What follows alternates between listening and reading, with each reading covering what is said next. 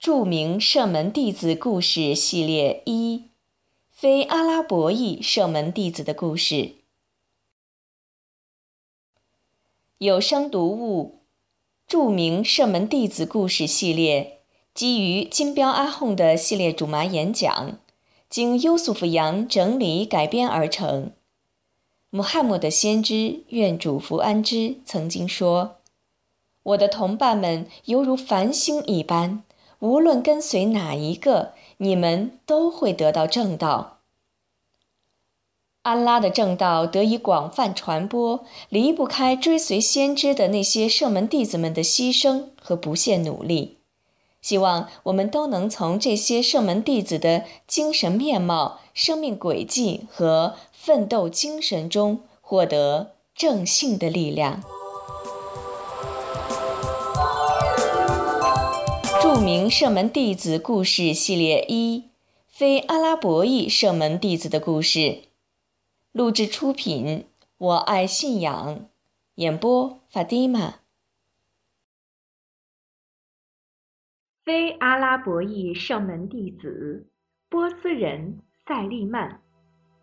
今天我们讲述的射门弟子是波斯人塞利曼。古波斯帝国包括了现在的伊朗以及伊朗周边的一些地区。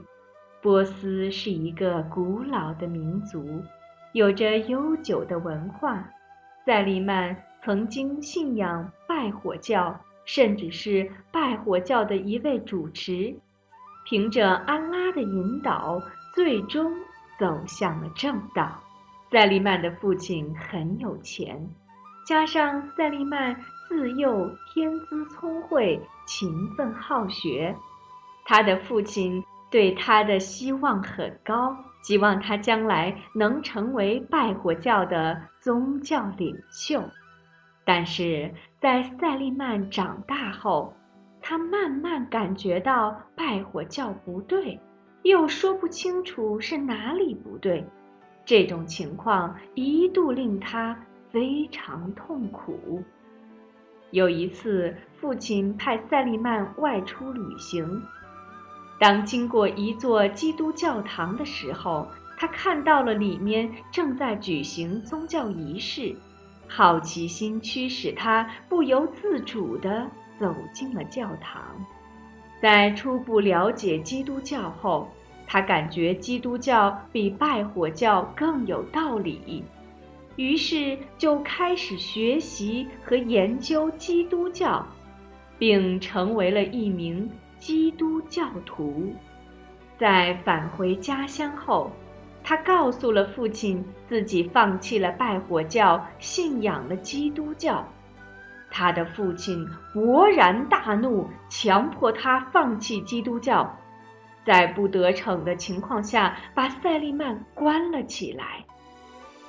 趁父亲不注意，塞利曼想办法逃出来，离开了家乡，选择追求真理的道路。他毅然放弃了继承权、财富和地位。在熟悉基督教教义后，他又感觉基督教虽然比拜火教更显合理。但还是不能让他完全信服。塞利曼的基督教老师非常喜欢他，看到自己已经不能再教他更多了，于是就推荐他到叙利亚的一位基督教学者那儿继续深入学习。后来，塞利曼就一直跟随着这位学者学习。直到学者临终，学者在死前对他说：“你聪明好学，是个寻求真理的人。我得告诉你一件事儿。据经典记载，封印万圣的使者出现的时间已经到了。这位使者生活在一片充满椰枣林的地方。”你找到那个地方，自然就可以找到那位使者。当你找到他的时候，可以通过三个特征印证他是否是使者。第一，他不吃施舍之物；第二，他接受礼物；第三，使者右后背上有一块圣印。那位学者过世后。塞利曼一直靠牧放牛羊为生，同时在努力寻找生活在跌枣林的使者。有一天，塞利曼碰巧遇到了一个阿拉伯商队，他就上前搭话，想让他们带他前往阿拉伯地区，去寻找封印万圣的使者。商队刚开始不愿意带着他。当他许诺将自己的牛羊全部送给商队的时候，最后得到同意，他随商队一起前往阿拉伯。经过长途跋涉后，商队到达麦地那。当塞利曼看到了一望无垠的跌枣岭，欢喜得不得了。他认为这就应该是使者生活的地方。正当他满心欢喜的时候，灾难却悄悄地降临到了他的头上。那些商队的人贪得无厌，他们悄悄地把赛利曼当作奴隶卖给了犹太奴隶主。就这样，赛利曼成为了奴隶。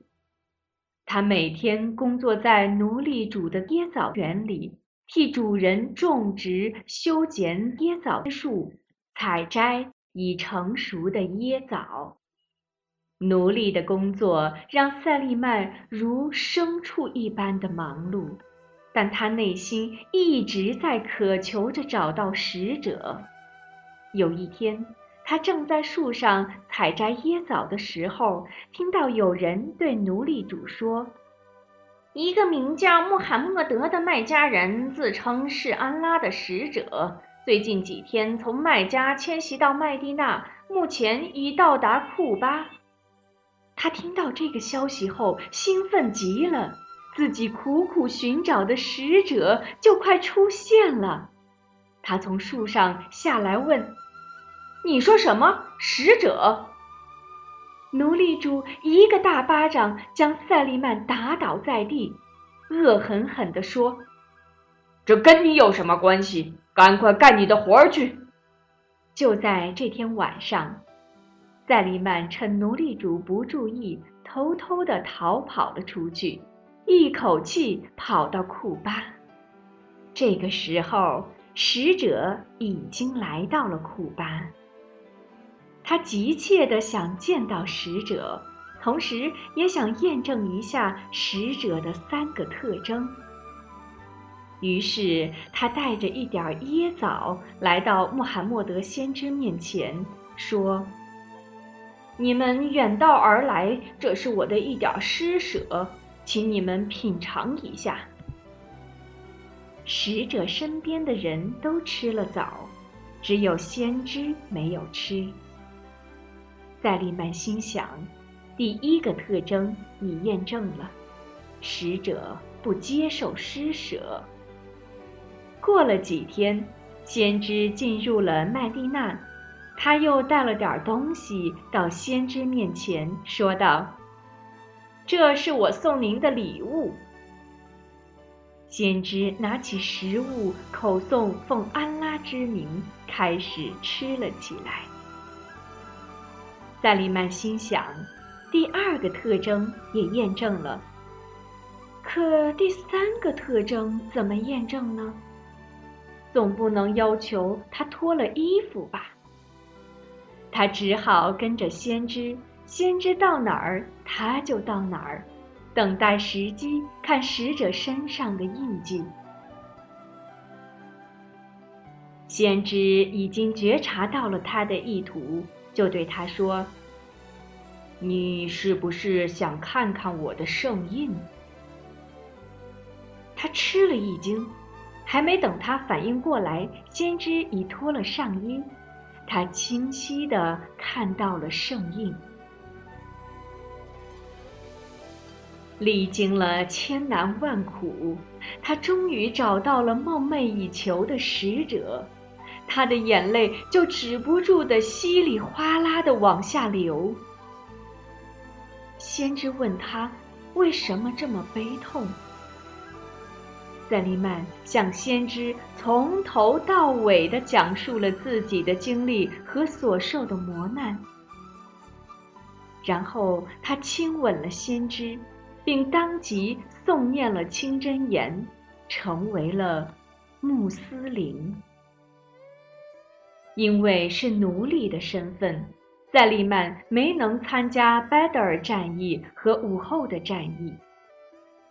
穆罕默德先知对他说：“去问问你的主人，把你释放成自由人需要多少赎金。”赛利曼吃苦耐劳，踏实肯干，奴隶主不肯放他走，提出很苛刻的条件。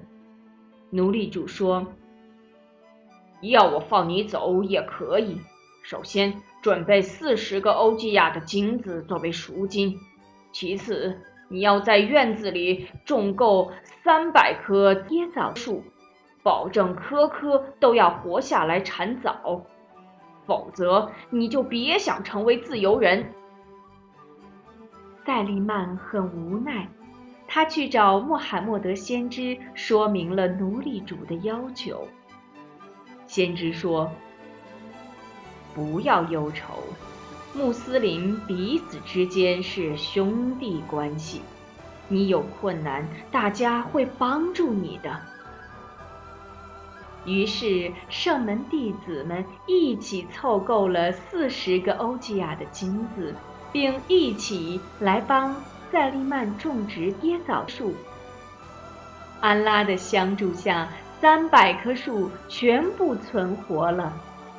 赛利曼终于成为了自由人。赛利曼参加的第一场战役是壕沟战役，这是伊斯兰史上的第三场战役。伊利五年的时候，麦加还在多神教徒的控制中。他们一直企图消灭穆罕默德先知和他的弟子们在麦地那建立的新兴的穆斯林政权。他们为此动员了阿拉伯半岛一切可动员的力量，集结几万人马，从四面八方围攻麦地那。这就是历史上著名的同盟军战役。或壕沟战役。穆罕默德先知得知消息后，和圣门弟子一起商量如何抵抗敌人。赛利曼建议在麦地那城外挖壕沟，据险固守。穆罕默德先知采纳了赛利曼的建议。当圣门弟子们正在麦地那城外挖壕沟时，突然碰到一块巨石，用镐头无法掘出。大家只好把情况反映给了穆罕默德先知。先知来到巨石前，拿起一把镐头，念道：“以安拉之名。”并用力砸了下去。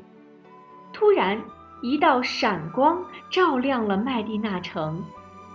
然后先知说：“安拉至大，安拉让我在闪光中看到罗马的红色宫殿。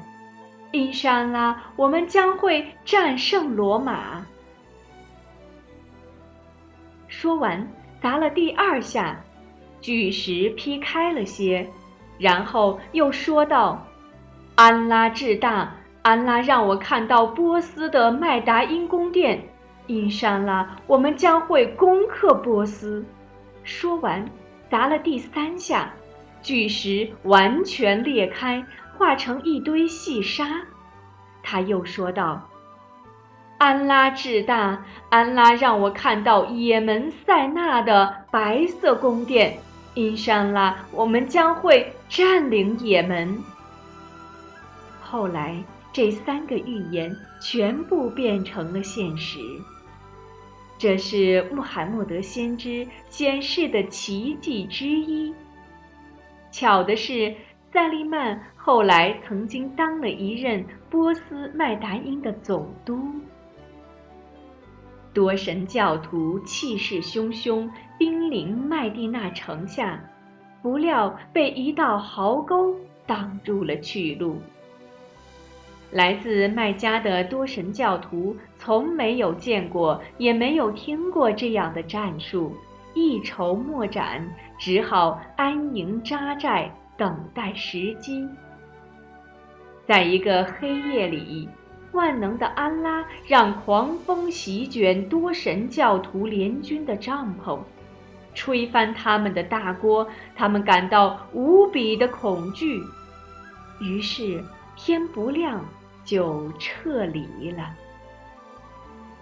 在安拉的相助下，穆斯林不战而胜。塞利曼的知识很渊博，是一位思想中正的人。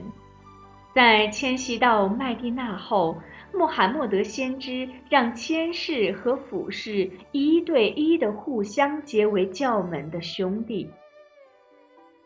当时，塞利曼和埃卜达尔达伊互结兄弟，两人关系非常好。一天，塞利曼去埃卜达尔达伊家探望兄弟，埃布达尔达伊不在家，家里只有他的妻子。塞利曼看到兄弟媳妇儿蓬头垢面，便问他：“你们生活的怎么样？”他说：“知感安拉，生活过得非常好。可是你的兄弟天天封斋，夜夜礼复公拜。”塞利曼一听，觉得这样下去不好，一定要劝劝自己的兄弟。他赶紧找到埃布达尔达伊，奉劝他量力而行，要照顾好家庭。可是埃布达尔达伊不听劝，于是塞利曼提出要去他家过夜。晚上，埃布达尔达伊正要起来礼拜，塞利曼拉住他，让他继续睡。过了一会儿，埃布达尔达伊又想起来，可又被塞利曼拉住了。直到晨礼前，两人才一起起来礼拜。晨礼后，埃布达尔达伊对塞利曼不满地说：“你怎么阻挡我崇拜安拉，阻挡我白天封斋呢？”塞利曼回答：“凡事都要掌握度，你可以礼拜，可以封斋，但你要考虑各个方面的利益。你对你的身体健康有义务，你对你的朋友有义务，你对你的妻子有义务。”埃布达尔达伊还是不服，两人最后找穆罕默德先知评判评判。先知告诉他们，塞利曼说的对，他充满了知识。塞利曼在圣门弟子当中地位很高，但他淡泊经世，生活简朴。他将每年得到的薪水基本都施舍掉了。